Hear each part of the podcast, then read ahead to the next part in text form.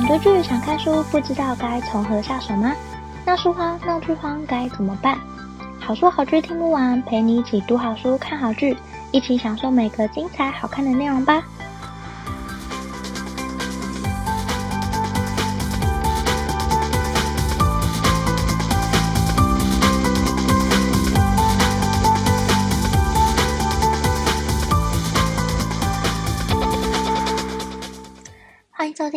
好书好剧听不完，陪你一起读好书、看好剧。大家好，我是 Jenny。这个节目是跟大家分享我看过的好书好剧，可能不见得是最新的书、最有人气的剧，但是是我内心觉得很好看的故事，想推荐给大家。那我们今天的节目马上就要开始喽。今天要跟大家介绍的这本书叫做《高维度梦想》。当时看到书名，觉得好像是一个很新的概念，觉得很有趣，就借来看。看完之后，我才突然觉得，哇，天呐，这绝对是当今社会每一个人都需要看的一本书，尤其是在创意领域打滚的人，更是一定要看。那这本书呢，叫做《高维度梦想》。那什么是梦想呢？梦想这个词指的是随意的灵感或是直觉。那这本书的内容就是在教大家如何让你自己的梦想产生价值。作者在里面提到了很多的工具，帮助大家催生想法。毕竟有时候你就是会觉得没有想法，但是你透过这些工具，可以试着帮自己催生更多的想法，逐渐打磨想法，变成越来越成熟的点子，最后可以实践出来。那这本书一开始作者就先说，知道自己想做什么的人会有强大的力量。其实我们生而为人，经常活在他人模式的日常中，像是谁谁谁说什么，谁谁谁怎么想，谁谁谁怎么样怎么样。我们经常都会被别人的想法支配，没有办法去做自己想做的事情，也没有去探究自己到底是谁，想做什么。那作者一开始就请读者要记得，常常切换自我模式，探究自己想做什么，你就会产生强大的力量。可以先从一个简单的愿景开始，然后再思考该怎么做到。其实很多伟大的发明或者是构想都始于一个很简单的愿景，像是让人如何飞上太空，像这种，它就是基于一个小小的提问，就可以产生很大的力量。所以，梦想之前第一件事情就是挖掘自我，你想做什么，并且诚实的面对自己。当你问了自己想做什么，这么做会如何之后，你就像开启了一道通往世界的大门。作者在这里教了大家五个催生梦想的具体做法。第一个，纸加上手写是基本，你可以买一个空白的笔记本，用一支你喜欢的笔，用手写的方式写下你的想法。因为利用手写，可以帮助大脑把思考模式从左脑切换到右脑。进而帮助慢想的催生。那在写的时候，记得一定要让笔记本有一些地方是留白的，这样的留白可以让你产生更多的空间去进行慢想。第二个，练习情绪表达。作者推荐每天早上工作之前，你可以养成一个固定自由书写的习惯，不一定是要写什么，但是你写在里面的东西，可以尽量不要让别人看。也尽量不要写在社群上，最好是你想到什么就写什么，但不一定要在工作前啊。其实你每天养成某一个，例如睡前书写的习惯也可以，或者是你每天找一个你固定可以坐下来做这个练习的时间，养成习惯之后，其实什么时间都无所谓。再来第三点，每天写固定的页数，你可以跟自己说，每一天写满一页，或者是一天写两页。或者是每一天写半页，不要给自己太大的压力。你只要在每一天花一点时间做这件事，其实写多少都无所谓。但要记得每天写固定的量。再来第四个，用最喜欢的笔手写，手写可以提高你的专注力，也可以整理你的情绪。那第五个，至少持续做这件事做一个月。嗯，自由书写的目的呢，它其实是在催生梦想。那比起过去发生的事情，当然记录过去也很好。可是如果你的自由书写目的是为了梦想催生的话，更希望你写出当下的感受。你可以不用写客观的事实，慢想最重要的事情是你，你想做什么，所以请用主观的情绪表达，就算是负面或讨厌的情绪都可以写。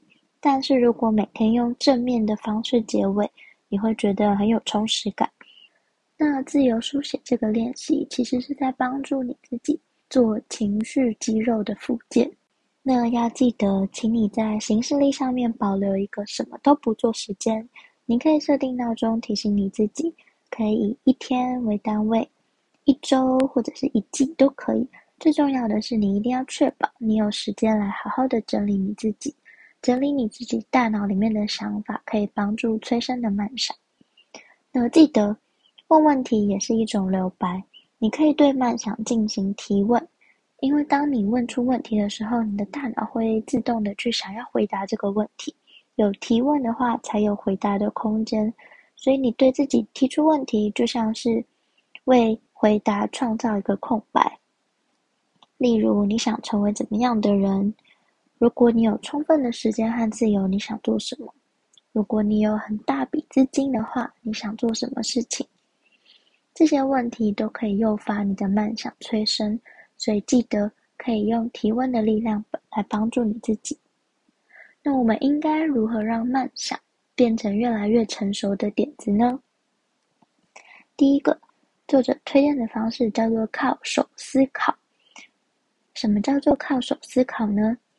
回想小时候的你，如果老师发黏土下来说，今天要用黏土来完成一个你想做的东西。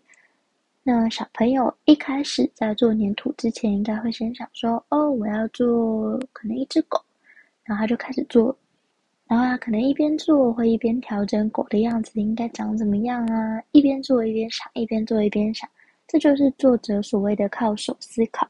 你可以像小朋友一样，一开始先有一个想法，之后一边做一边想要怎么做。慢想提出的动手思考有点像是这样：你必须先有一个点子，然后做出一个原型，之后再根据这个原型来讨论，并且调整后再讨论，调整后再讨论，逐渐打磨你的想法。因为呢，人脑有一个特点，虽然人脑处理资讯的方式是用类比讯号，跟电脑比起来是慢很多的，可是人脑有一个特色，它可以同时触发并行处理。并且瞬间完成一百兆次元的计算机制，让人脑产生预期以外的连接。这个东西叫做灵感，什么意思呢？对创造性思考来说，你透过你的感官知觉去刺激你的大脑，它是可以产生灵感的。所以，如果只动脑思考的话，不比感官刺激来的效果更好。那感官刺激有哪些呢？像是用眼睛看。用鼻子闻，用耳朵听，用身体感觉。在这里，作者提到 V A K 三个方式，V 就是视觉，A 就是听觉，K 就是触觉。你利用 V A K 三个方式输入输出，就像刺激我们的大脑去处理并行处理。如果你只是一般安静的思考，就会只用到大脑的某一个区块。但是如果你想要创造脑内的各个部位同时触发的状态，你就必须要靠双手以及身体，从不同的感官输入资讯，接受刺激，人脑就会发挥电脑做不到的运作，你就会组合产生全新的想法。那哪一些方式可以具体刺激呢？你可以搜集一些你特别有感觉的照片，然后排列出来做成拼贴。在照片下方可以写下一些关键字，或者是你可以利用像乐高这种玩具来帮助你自己思考。乐高他们有出给大人的教育工具，叫做乐高认真玩，可以帮助你进行思考的过程。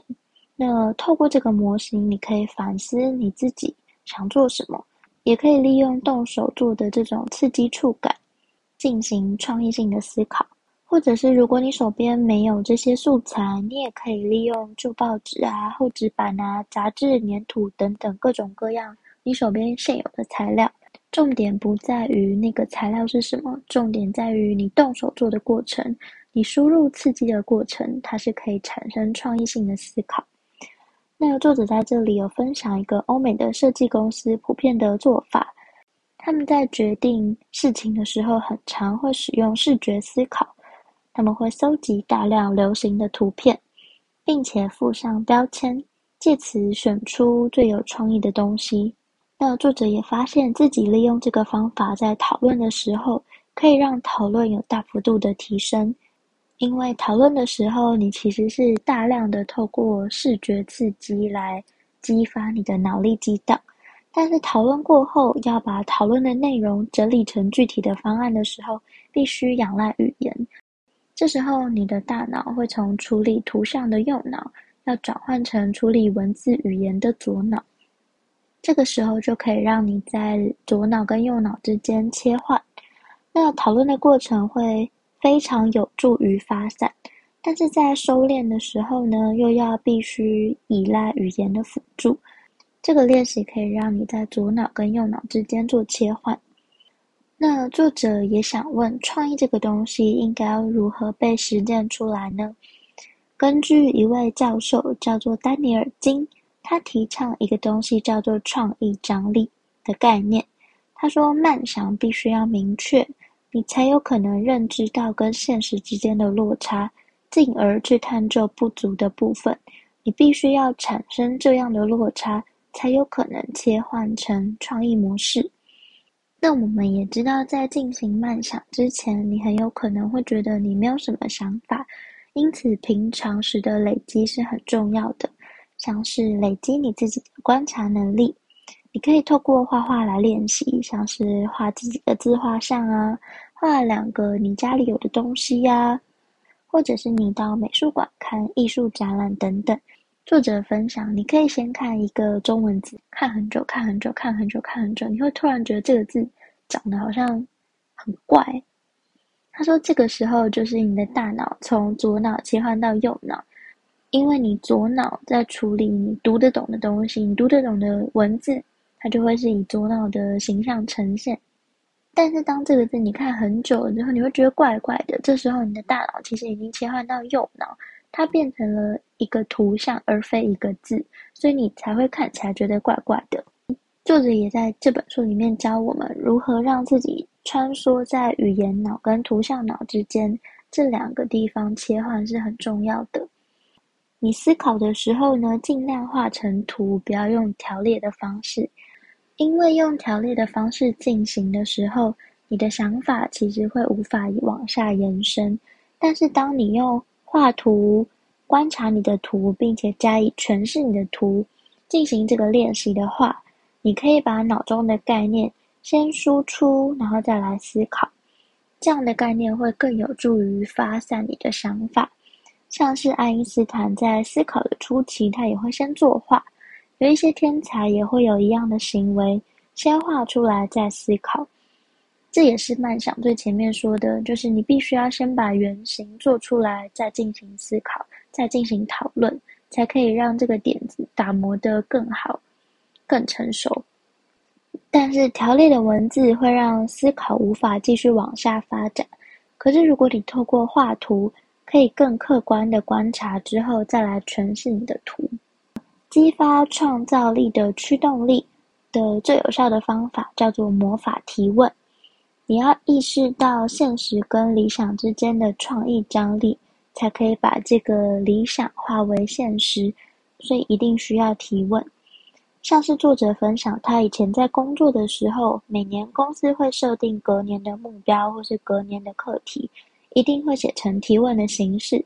他们不会写说让使用者尝试新产品，而是写如何让使用者才愿意尝试新产品。尽量用“如果这样会怎么样呢？”或者是该怎么做才能解决什么？你如果要用比较高维度的漫长去思考，你的开头应该要用“如果什么什么什么会怎么样”，会比较容易。然后在慢想的过程中啊，你一定会逐渐的失去你的热情跟能量，所以一定要让自己的慢想保持在一个高度热情的状态，最好还可以慢慢加温。因为你在慢想初期的兴奋感，会大幅影响你后来慢想思考会抵达的地方。所以，如果你让自己保持在一个很兴奋、高度热情的状态，你的梦想也会走得比较远。如果你的热情一下就消退了，你的梦想可能走到一半就放弃了。那除了推升自己的梦想之外，其实很多时候你可以利用重组的方式，想出比较创新的答案。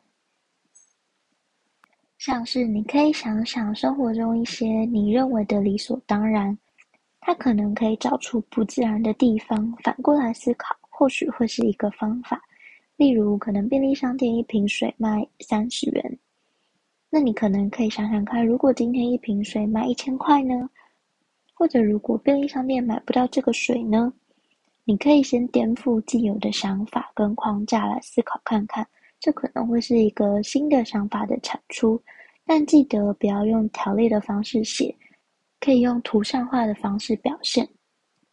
你也可以利用可动式笔记。什么叫可动式笔记呢？像是你把一个概念写在便条纸上，然后你很多个概念都写在便条纸上。并且贴在一个很大的范围里面，然后你可以贴上相关的视觉图像等等都可以。你可以利用这些可移动式的便条纸来重新排列顺序，在调动的过程中，你或许会从中找到一些刺激。在调动的过程中，其实也是帮助你的视觉刺激，你或许可以从中找到一点新的想法。那个作者他也有分享，可以多多利用视觉笔记方法，因为作者到设计系学习之后，他发现自己改变最多的地方是做笔记的方式。研究也显示，你做图像笔记的记忆会比文字高百分之二十九。草图或者是图表，草图或者是图表更有可能帮助人们培养创造力。那最后。来跟你总结梦想的过程。第一个，有一个雏形之后，你可以开始把它做出来，用手思考。就算不成熟也没有关系，先做出来再来思考。你也可以想出这个东西的主题是否太理所当然。你可以反过来想想看，如果不是这么理所当然，会怎么样呢？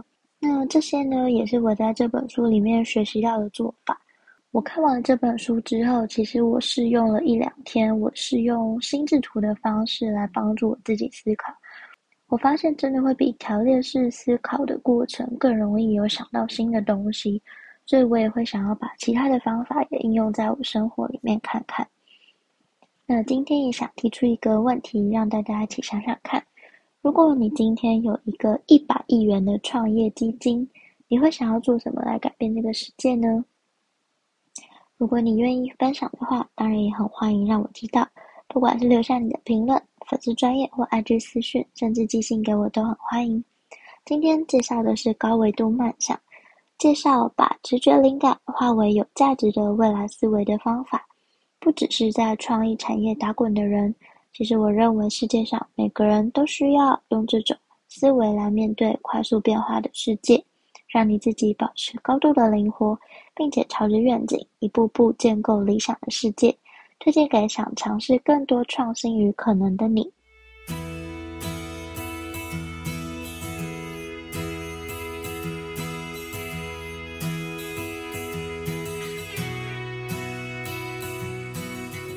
希望你会喜欢今天的分享，也欢迎多多帮我分享给你可能喜欢的朋友。如果你正在收听这一集，也欢迎截图分享在你的脸书或 IG 现实动态，并 tag 好书好剧听不完 IG 账号。喜欢的话，也欢迎帮我在 Apple Podcast 给我五颗星好评，并且按下订阅，就不会错过我们每次更新的最新节目喽。如果有任何想对我说、想跟我分享，甚至想推荐我的好书好剧，都欢迎写下评论让我知道，或者到好书好剧听不完粉丝专页或 Instagram 私讯我。也欢迎加入好书好剧分享会脸书私密社团，会有我或其他成员近期看的好书好剧分享，不定期也会有社团限定活动可以参加哦。有兴趣的话，欢迎上脸书搜寻好书好剧分享会，好欢迎你一起加入。如果想更支持我的话，也欢迎请我喝杯咖啡。真的非常感谢听到这里的你，你的每一个聆听、鼓励或批评。都可以激励我做出更多更好的节目内容哦。好书好剧听不完，陪你一起读好书、看好剧。我们下期再见，拜拜。